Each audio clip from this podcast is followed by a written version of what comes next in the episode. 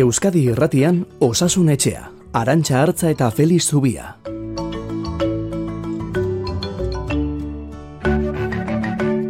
Kaixo, egun onda izuela denoi.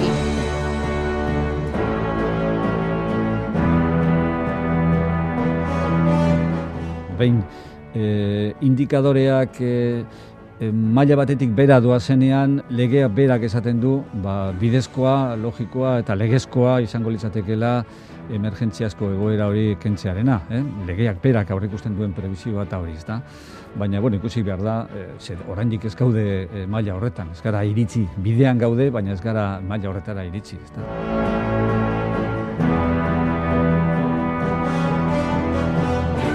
Testu inguru honetan, Maria Txibite Foru Gobernuko lendakariak mezu baikorra igorri die herritarrei. La meta está muy cerca, nos indica que normaltasunaren bidean helmuga gertu ikusten du Txibitek eta urriaren batean neurrien malgutze orokorra iragarri du.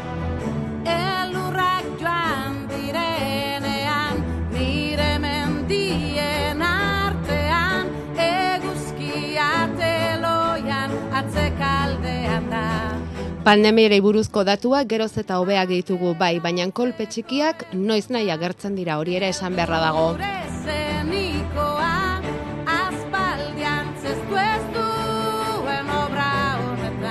Beherantz doa eun mila biztanleko amalau egunetako inzidentzia metatua, eunetik behera dago Euskal Herri osoan, beheren iparraldean, zuberoa lapurdi eta Nafarroa berea kontutan hartuta euneko berrogeita zazpiko inzidentzia dute, eta badakizue muga euneko berrogeian dagoela ipinia. Irurogeita amarretik behera dago Nafarroan eta erkidegoan euneko laurogeita emeretzi.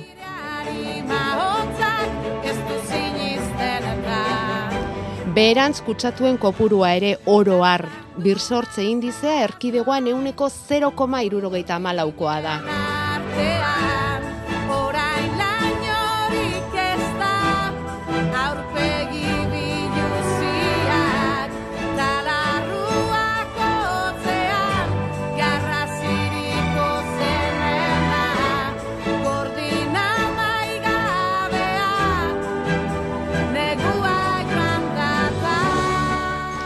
Baina, negua joan dela esateko moduan ote gaude? Feliz Zubia, kaixo, egunon. Egunon, Zurtzi handia eskatzen diguzu beti COVIDaren inguruan, alaix eskatu diguzu aste honetan ere, eta zurtziaz esaiguzu, negua joan alda, ospitalan ere arnasten alduzue, baikortasun hori. ba ez hainbestekoa behintzat. Egia da, e, egoera asko arindu zaigula, batez ere kalean ikusi da jetxiera hori, e, batez ere gainera e, horrek baditu bi sorburu handi, batetik txertaketa eta bestetik e, neurriak. Hemendik mila esker bai txertatu zareten guztioi, bai neurriak denbora luzean bete dituzuen guztioi, zezuei esker lortu dugu ba, pandemia honen e, kontrola momentuan behintzat egokia izatea. Hala ere, bain luze joan da, eta hain epe luzeko gaitza izanik, ni ez naiz ausartzen behintzat, guztiz e, kukurruku jotzera. E, egia da egoera oso ona dela, egia da neurriak e, arindu behar ditugula eta komeni dela arintzea, baina batzuk mantenduz, di behintzat batez ere e, espazio itxietako musukoa denboran mantendu beharko nuke. Eta gero, e, bigarrenik behintzat gogoratu behar dugu mundu mailako gaixotasun badela, lehen ere mundu mailan sortu eta gure gana iritsi zen, eta ondoren e, hala izango da mundu mailako kontrola lortzen ez den bitartean. E, adibidez, oraintxe Errusian daude goreneko mailan, eh? sekula izan duten goreneko mailan, eta egunean sortzireun eriotzatik gora gertatzen ari dira ofizialki aitortuak. Gehiago izango direla ere nik ez doka zalantzarik. Beraz, e, oraintxe, bintzat, eta herrialdea beratzetan, mo, e, datu onak direnean, eta txertatu nahi duenak, ba, txertatzeko aukera izan duenean, nik uste momentua beharko lukeela mundu mailako txertaketa oso bat egiteko antolatzeko eta gaixotasunaren e, bintzat kontrola mundu mailan lortzeko bestela e, ez, du, ez da baztertzen aldaeraren bat sortzea eta aldaera horrek e, edo txertuekiko resistentzia lortzea edo izugarrizko kutsakortasuna lortzea edo beste zerbait lortzea.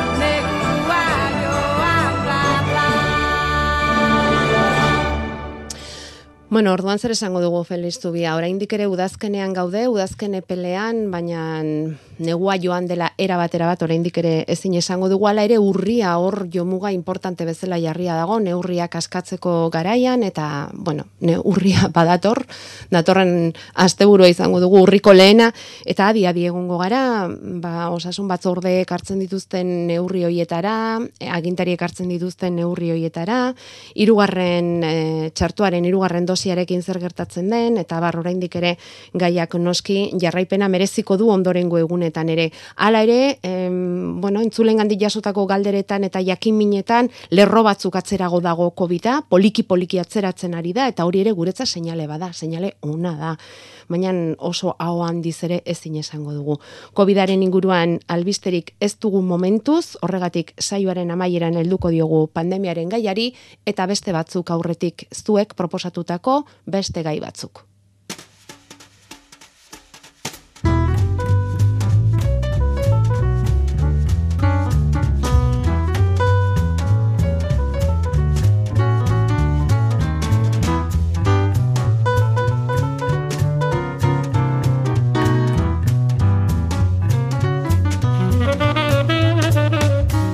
Osasun etxea. Igande goizetan Euskadi Irratian. Amarrak arte. Eta albistea, albistea mandigu aste honetan osasunaren mundu erakundeak, zorroztu egin ditu eta airearen kutsadura neurtzeko irizpideak, eta orain arte onargarritza zeuzkan kutsadura mailak arriskutzutat jo ditu 2000 eta bostean ezarritako irizpideak berritu egin ditu orain OMSek. Mikel Rota etxe. Orain arte, segurutzat zituzten mailak kutsagarriak dira eta beraz, aurrez uste zena baino nabarmen arriskutsuagoak. Lau sustantzien kasuan nitrogeno dioksidoa, sufre dioksidoa, karbono monoksidoa eta ozonoa. Horien artean zorrozte nabarmena nitrogeno dioksidoak jasandu diesel eta gasolinadun ibilgailuei lotutako sustantziak. Gaur daño, osasunaren mundu erakundeak dio, evidentzia zientifikoak agerian uzten duela kalitate maila zorrozteko premia, 2000 eta emeretzian munduko biztan lehen euneko laurogeita mar bizi ginelako orain arriskutsutzat jo dituzten kutsadura baldintzetan. Eta horregatik osasunaren mundu erakundetik gobernuei ahalegina egin dezaten eskatzen diete, kutsadura maila hoiek jaitsi daitezen, eriotza eta gaixotasun larriak sortarazten dituelako batez ere arnasketa aparatuari lotutakoak gehiegizko kutsadura horrek. Ze garrantzi du osasunaren mundu erakunderen erabaki horrek, Felix? Bueno, e, ez dakit praktikara nola eramango dugun, baina nik uste urteko osasun berririk handiena dela momentu honetan, eta pentsa zer esaten ari naizen, eh? Baina benetan dioena da, ba, gainetik. bai, e, urtean zazpi milioi eriotza eragiten dituela kutsadurak. E, batez ere, arnazbidetako gaixotasunen ondorioz. Eta zazpi milioi eriotza izugarri dira urtero-urtero. Batez ere, arnazbidetako gaixotasunei lotuak. Eta gero ikusi da baita ere aurretan, ba, asmaren okertzea horren ondorio izan litekela neurri handi batean behintzat, eta bestelako gaixotasun batzurena ere bai. Eta batez ere, ba, ibilgailuen erabilerarekin, motoren Hmm. erabilerarekin lotua dagoela. Eta gero, ba, hori, e, biztan lehen euneko laro mar, ba, toki arriskutzutan bizi garela. Batzuk gehiago beste gutxiago, baina bueno, adibidez, Europako hiriburu guztiak kutsadurapeko ere murilateke momentu honetan. Bai, Eta horrez zer pentsatu eman beharko liguke ez? bai. edo ia hiriburu guztiak ba, kutsadurapeko ere mulirateke. Eta e, gure inguruko herri askotan behintzat kale eta inguru asko ere bai. Beraz, ala hori benetan sinesten baldin badugu, eta kaso egiten baldin badiogu, eta zazpi milioi eriotza asko dira, ba, plangintza bat beharko litzateke, epe motzean, ba, gure erdigunetatik automobak alik eta gehien ba, baztertzeko. Eta horrek plangintza guzti bat eta bizimodu aldaketa orokor bat ekarri beharko luke. Orduan galdera da pres gauden. Ez? Horrelako lan batean azteko, eta garraio publiko askoz gehiago indartzeko, bestelako bideak errazteko, e, iritan e, ba, autoak kanpoan utzi eta eri barrutara bestera bateko garraioak egiteko, eta ia bizimundu oso bat aldatzeko, ez? Ja, hori mm, poliki poliki horrelako planak badaude, abiadura gutxiagotzea mm, hiri handietan, ez da, hiri handien erdigune hoietan, e, hortik autoak ateratzea ere bai, kontua da, e, beharra dinako abiaduran egiten ari ote garen aldaketa hoiek, ez da? Kutsadura ez ote doan gu baino lehenago. Hau da, kutsadura sortzen oso azkargoaz, Bai. eta murrizten berriz askoz mantzoago, ez? Mhm. Eta, bueno, e, benetan, horrek diru inbertsio handia eska- eskatzen du, eta gero bakoitzaren aldetik ere, ba, gutako bakoitzaren aldetik ere, abizi modua erabat aldatzea, ez? Eta gero zenbateraino garen konstiente horretaz, ez? Felix? Ba, mm, oso gutxi, ze azkenean honek ez du efektu bere alako bat, ez? Hau da, koronavirusaren kasuan bere alakoan ikusten ditugu ospitaleratzeak eta eriotzak ba, handik eh, egun batzutara edo aste batzutara gertatzen dira. Kasu honetan oso epe luzeko eriotzak dira, ez? Hau da, kutzadura gertatzen da, kutzadura horrek epe luzean lan egiten du eta eriotza behar bada urtetara gertatzen da, ez? Eta ez ditugu lotzen, ez dugu e, bere alakoan ba, arrazoia eta ondorio ikusten, eta horrek egiten du, ba, horin kontzientez izatea, eta gure bizi moduan ez txertatzea, ez? E, irigunetan esan dugu ez da, batez ere dagoela em, kutsadura konzentrazio hori, em, irigune horietatik aparte eta ez dakit banik mendialdean edo askoz ere dentsitate gutxiagoko hirietan bizi direnak sanoago eta osasun egoera hobean bizi direla esan daiteke edo asko simplifikatzea da, Felix. Bueno, hori asko botatzea da, ez? E, bueno, gauza guztiak albo botera utzita, e, pentsatu behar dugu gure bizitxaropena ondituz doa azken urteetan, e, beraz gure osasun egoera hobea dela, esan genezake, ez? Ba, geroz eta gehiago bizi gara eta geroz eta hobeto bizi gara. Beraz alde horretatik e, ez dugu dramatikoak izan behar, ez? Egia da, hobeto egin litekela, eta hobetu egin litekela eta hobetu behar dugula, ez? Eta batez ere, ba, baditugula neurriak, hauek idin dezaketenak, eta gainera hau ere, ba, aldaketa klimatikoari oso lotua, ez? Mhm. Oda, ia biak eh, joko genituzke kolpe bakarrean, ez? Bai. Beraz, e, pentsatu behar dugula eta honea ekarri behar dugula. E, orain behintzat, e, inkestek diote, auzotik auzora osasunaren e, eragilina oso ezberdina dela, ez? Be, pentsa hiri baten barruan ere, ez? Eta hor, ba, badirela eragilez oso ezberdinak, ez? Hasi, ba, ikasketa mailateik maila ekonomikora bizi baldintzetara eta barrez. Ja. Orduan, e, i, azterketa bat irigune eta ba, ez dakit, herri txikiak konparatzen dituena, ba, behar badez da ingarbia. Baina asmaren kasuan adibidez egina dago, eh? Eskozian, Edinburgen e, hiriburuan bizi diren aurrek, askoz asma gehiago dute, herri txikitan bizi direnak baino. Bueno, ba, aztertu nahi genuen albiste hau, Feliz Zubiarekin, berak esan du, urteko osasun albisterik handiena izan da. Oraingoz, e, 2008 bat garren honetan, eta egia da berak esan duena, eh? Hori asko esatea da. Goazen etxeko lanak egin dituzunala ez ikustera, Feliz. Mezuak grabatzeko bederatzi lau iru 0 bat bibi bost 0, hogeita lau orduz martxan. Kaixo egunon, naiz emakume bat irurogeita hamaika urte ditutena eta dauzkat arrazok belaunetan, daukat artrosis bitan. Ibiltzeko zelaien bastante ondo, ariketa batzuk egiten ditu eta hola garraiten dut. Baina aldapa jotzeko eta berakazko eskailerak eta hola, e, kristo nekekin. Ze, ze zate jesu hobetzeko nire ego, egoera? Bueno, artrosia ulertzeko, ba, giltzadurak artikulazioak ulertu behar ditugu, e, e, gure ezurrek elkar bat egiten duten tokia da mugimendu emateko, eta ezurrek muturrean ba, elkar ezurratzeko badute azalera lehun bat, e, kurruskak sortuak kartilagoa gazteleraz, eta aza, e, punta beraz leuna da, eta e, bigun xamarra da elkar ezurrak ezur, e, urratzeko. Bueno, artrosian eta denboraren eraginez eta landaren eraginez, ba janda dago azalera lehun hau, eta ezur latza gelditzen da biztan. Eta gainera, ezurra tokatzen ez den tokian sortu egiten, hori da artrosiaren ezaugarria, ez? Azala janda dago, elkar urratzen dutenak ere mulatzak dira, eta inguruan beharrezten tokian gainera ezur desegokia sortzen da. Eta horrek minera egiten du, batez ere mugimenduekin, eta gero e, mugimenduaren murrizketa bat ere azaltzen da. Eta belaunen kasuan, ordekan, e, Andreak oso ondo azaldu digu, oso ondo dabil, baina pisua haunditzen den momentuan, gorakoan eta batez ere berakoan karga gehiago sartzean, ba, mina egiten da. Bueno, e, gertatu ez dadin, hau da, prebentzio moduan zer egin genezake, ba, batez ere pisua zaindu, eta mugimendua zaindu. E, baina, bueno, gain pisuaren obesitatearen eragin handietako bat haulitzateke, eta gero mugimendua zaindu egin behar du da, gehiagizko kargak arindu beharko genituzke lanean edo zenbait ariketetan. Baina ariketa fisiko ona da, eh? E, badu artrosiak nolabiteko paradox hau, hau da, gehiagizko pisuek eta gehiagizko kargak sortu egiten dute, eta aldiz ariketa harinak hobetu eta arindu. Eta bueno, baina gertu zaionean eta emakumeren galdera uzen zuzen zuzenean zer egin beharko lukeen, ba pisua zaindu eta gain pisua badu jeitsi, hau da, horri sortzen diogun karga ba, murriztu, esan dugun moduan ibiltzeak on egiten du, eh, ariketa fisikoa behar du, bazen bildur bat edo okertuko ote zen, egin dira azterketak eta ikusi da, eh, ariketa fisiko harinak on egiten diola, inguruko muskuluak eta egiturak indartzen dituelako eta artrosia ez da okertzen.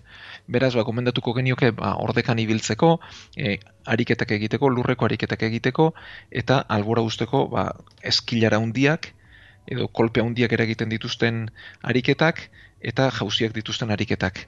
Eta gero, botika aldetik, bueno, badira kartilago edo hori sortzen laguntzeko botikak. E, bueno, kondroitina eta antzerakoak, bueno, hauek gaitza moteltzen dute ez dute guztiz galerazten, baina gaitza moteltzen dute. Eta gero, azken-azken erremedio moduan beti, ba, daukagu protesia jartzea, eta e, egin behar da hori mina jasan ezina denean, edo mugitzeko ezintasuna bai zugarria denean. Bitartean, eustea gomendatzen da. WhatsAppa 688-666-000 bapatean osasunetxean sartzeko. Eta hortxe sartu zaigu atzazal baten argazkia, hiru urte gaixorik daramatzan atzazal baten argazkia. Lodituta du, hautsia bezala, eta, bueno, antibiotikoa ere hartzen ari da, eta azkenean datorren astean kendu egingo diote Felix. Hala adierazi digu, baina berak zalantza dauka hori ote den biderik egokiena. E, izan duzu argazkia ikusteko aukera, Bai. eta zer esango zenioke? Bueno, ba, itxura nahiko kaskarra duela azkazal horrek, egia da horre onjo badagoela, eta bueno, berak hartu duen tratamendu ez dela ohikoena hori horri kontra egiteko. E, bueno, hor onjo badenean kultibo bat hartu beharra izaten da, eta begiratu beharra dago, ea hor ematen zaion botika hori, ba, benetan baliogarria den edo onjoa sentibera den botika horri ez. Orduan, e, kendu aurretik ea proba hori egingo diot, egin dioten galdetuko nioke. Bueno, behin onjoa sartzen denean epe luzeko tratamendu behar izaten dira, eh? iru zei hilabetekoak, baina hiru urte asko dira. Eta, bueno, behintzat begiratuko nuke hartu duen hori eraginkorra den ala ez den. Eta espalitz nik beste txandatxo bat probatuko nuke. Eta bestela kentzea litzateke azken erremedioa, ondoren hasiko delako, eh? Mhm. Atzazaletako arazorik ohikoenetako bat izaten da ointxoena, ez da? Bai, bai, gehiago eh, oinetan eskuetan baino, Hmm. eta gehienetan ez lotua, eta, bueno, ba, babes neurri bezala bentzat, kirol ere mutan, eta, bueno, ba, elkar banatzen ditugun dutxetan zerakoetan, oinetakoak erabiltzea komentatzen da Mhm. beti.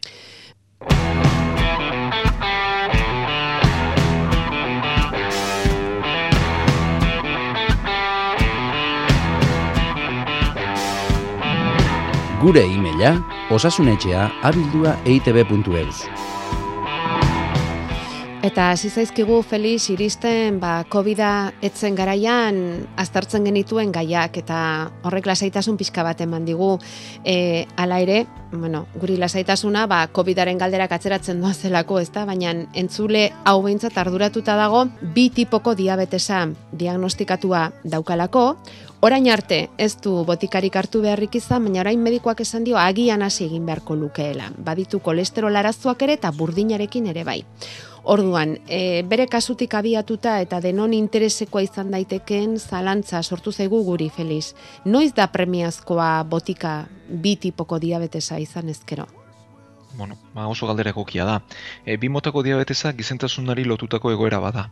E, bueno, pankreasa area da insulina sortzen duena, eta insulinak azukre maila jesten ditu.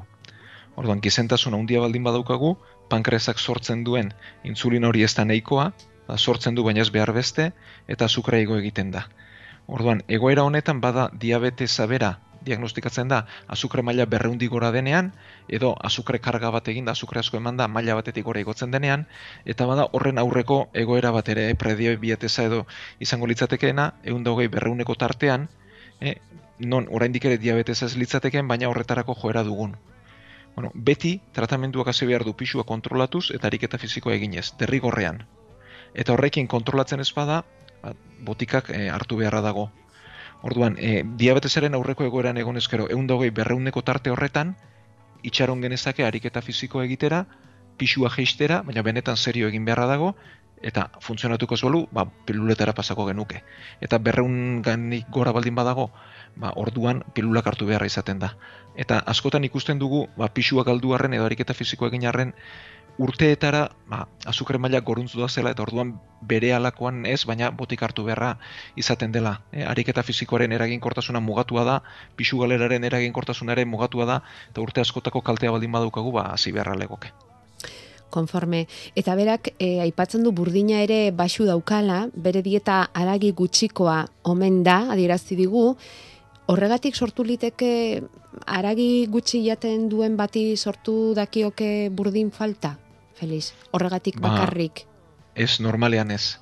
E, gu, normalean gure elikadurak badu nahikoa burdin, eta gehiago egoten da galerei lotua. E, emakumezkoetan batez ere hilekoarekin galtzen da burdina menopausia aurretik, eta bestelakoetan eta orokorrean baita ere ba, urdailen bidez galtzen den e, galeren ondorio. E, ikusi da adibidez, e, vegetarianoek eta veganoek ere ez dutela ba, bestelako elikadura dutenek, baino anemia ferropeniko gehiago da burdin gabezi gehiago. Mhm. Beraz, gure elikadurak normalean badu nahiko burdina, eta gehiago dago galerei lotua bestelakoi baino. Vale, hori begiratu dezala. Bai, Honei lotuta, Bai. bai, vegetariano edo veganoek kontu behar dutela B12 vitaminarekin. E, B12 vitamina aragitan dago, beharrezko dugu eta B12 vitaminaren gabeziak anemia bat sortzen du, baina ez burdin faltagatik, baizik eta B12 vitaminaren faltagatik. Honek Mhm. anemia megaloblastiko izena du beste, anemia mota bada, eta hori bai zaindu behar dutela vegetarianoek. kolesterolarekin ere baditu entzule honek arazoak eta mm, berak medikuari itaundu dio arroza gorriko lebadura hartu ote dezaken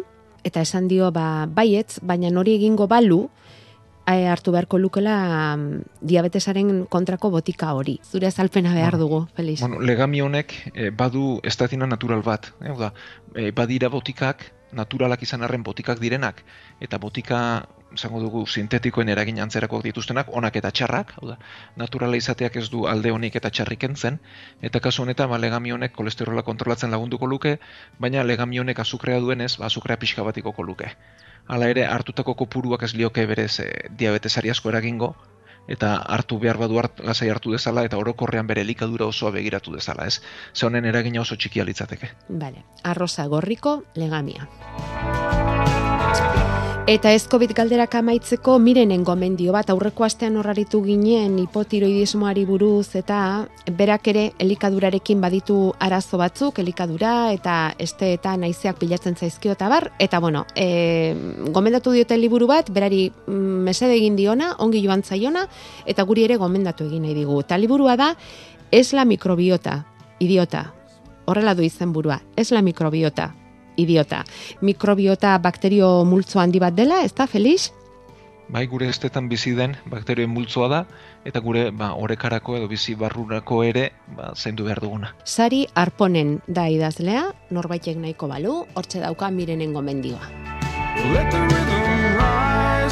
Eta datorren asterako Felix potasioari buruz galdetu digute, ez daukagu gaur betarik horri heltzeko, baina potasioa altu denean horrek zer eragin izan dezakeen, datorren asterako behintzat horrutziko dugu gai hori ondo iruditzen baldin bazaizu.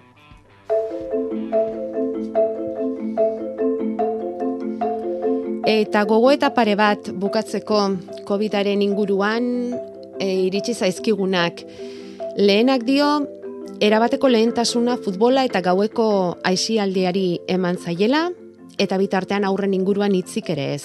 Zazpi urteko aurrak ikastetxetan egun osoa musukoarekin, aire librean edo gorputz hezkuntza distantziarekin egiten dutenean ere bai, egoitzetan dauden adineko eta menpeko ez hitzik ez, eta komunikabidek hori elikatzen duzue, fokoa eta eztabaida behin eta berriz hor jarriz. Neurriak arintzeko lehentasuna eta eztabaida beste neurri batzuetan egon beharko lukela uste dut. Bueno, guri dagokigunez berria denari heltzen diogu, saiatzen gara era berean ahalik eta eremurik gehienetara iristen, beti ez dugu lortuko, asmatuko ere ez, jasoa geratzen da iritzia, Felix ez dakite zer gehiago erantzi nahi duzun, Ba, baduela arrazoi, un, arrazoi bintzat zati handi bat ez, e, pandemia honetan gehien ordaindu dutenak alde batetik adinekoen egoitzetakoak dira, eta bestetik aurrak ez. Eta behar bada helduok mm, gure buruari edo gure bizimoduari gehiago begiratu diogula hauei baino ez, eta gizarte honetako aulenak dira. Beraz, haiengan gehiago pentsatzeak mm, logika guztia du, eta pentsatu behar dugu helduok intzidentzia hunditzen bada gure bizimoduaren ondorioz, batez ere aurrek eta adinekoek ordainduko dutela, ez? Eta hemen ere gizarte ikuspegia ezinbestekoa zaigu, eta egia da, ba, gehien ordaintzen dutenak hauek direla eta zaindu beharko genituzkela. Eta beste gogoeta kanpoko aisialdiari buruz dator, esanez, izaskunek idatzi digu, esanez, em, nere susmoa da arrazoi ekonomikoak soilik daudela oinarrian, eta ez osasun mailakoak. Beste gauza bada, etxean lotan daudenen loa, ba beste aldera, traba egingo ez duten espazioetan kokatzea botiloi hoiek, baina hori beste arazo bada. Gazteek beste guztiek bezala udako trenetako eta bestelako garraio publikoetako betekadak, hori dena eta gehiago ikusi dute, eta orain beraiek egiten dutena arriskutsua dela esatea, tontotzat hartzea da. Poliziak kargatu du, gaur ere, arazoa bihurtu da eta gaiztotzen ari da, horri irten biderik eman gabe konponduko dela pentsatzea, arduragabaikeria iruditzen zait. Bartere izan dira kale edanaren inguruko istiluak, Bilbon eta Basaurikoen berri eman digu, segurtasun zailak, botiltzarrak ziren talde handiak desegin ditu ertzaintzak eta udaltzaingoak, bai Bilbon eta bai Basaurin, Madrilen ere milaka gazte elkartu dira bar tiriko parketan, Bartzelona Mercedeko festen inguruan batu dira milaka gaztean, txikizioak ere bai kalean. Bueno, ba, nik uste botiltzarren edo fenomeno honek, ba, COVID-aren inguru honetan indar gehiago hartu duela, baina baduela beste dimentsio handiago bat, morain ezin duguna landu, eh? osasunaren aldetik ere bai, eh? eta behar bada covid da gutxienetako bat. Hau da, hor bada bestelako faktore asko ere bat, e, gure aixialdian nolakoa den, alkolaren kiko zen mendekotasun daukagun eta barrez. Baina egia da, transmisioaren aldetik garrantzia handia eman zaiola, bitartean espazio itxietan eta bestelako jarduera asko ba, nabarmendu direnean ez, edo onartu direnean. Bueno, gogoeta ondo egina dago, baina gogoetak asko zabalago beharko luke gizarte ereduari, aixialdi ereduari eta gure osasunari dagokionean behintzat, ez? Bueno, ba, eskerrik asko gogoeta hauengatik, guztiengatik, ekarpen hauengatik, guztiengatik eta zuen galderei esker, ba hemen interesekoa zaizkizuen osasun gaiak mai gainean jartzeagatik. Eta bagoaz nogenekin eta berangileen gandik zuek kantu aukeratu dugu. Gaur sortzi berriz hemen izango zaituztegulakoan zuek edo han, baina osasun etxean. Felix, aste ona izan eta berri onak Be- ekarri. Ba, saiatuko gara, eta mila esker guztioi, gaur sortzir arte. Azken minutura arte egiteko genuena ezin bukatu arren beste bidai